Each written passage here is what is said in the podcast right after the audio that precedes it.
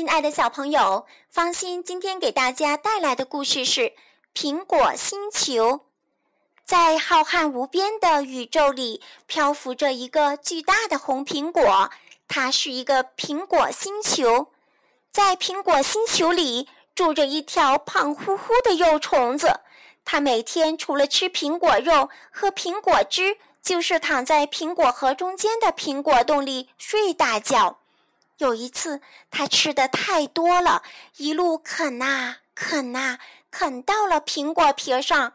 粉红色的苹果皮被他啃成了半透明的。这时，他看见了从外面透过来的几束光亮。这是什么？肉虫子想：这墙壁外面一定有一些我没见过的东西。他感到有些害怕，就赶紧又缩回了苹果核里。可是从此以后，肉虫子每天都会梦见外面的那个宇宙，每次的梦都不太一样。有时是红彤彤、暖洋洋的，有时又是黑洞洞、冷冰冰的。他醒来之后，就越来越想知道外面究竟是什么模样呢？因为想得多了，睡得少了，他就觉得更饿了。它吃的越来越多，越来越快，最后苹果星球被它啃的就剩下一层薄薄的皮了，而它却长成了一条很大很大的肉虫子。终于有一天，这层皮啪的一声破了，肉虫子从瘪了下去的苹果星球里钻了出来。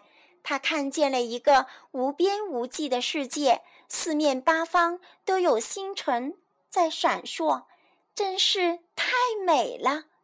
可是肉虫子却觉得有点透不过气来，它的身体里似乎有什么东西正在迅速膨胀，胀得它都快要裂开了。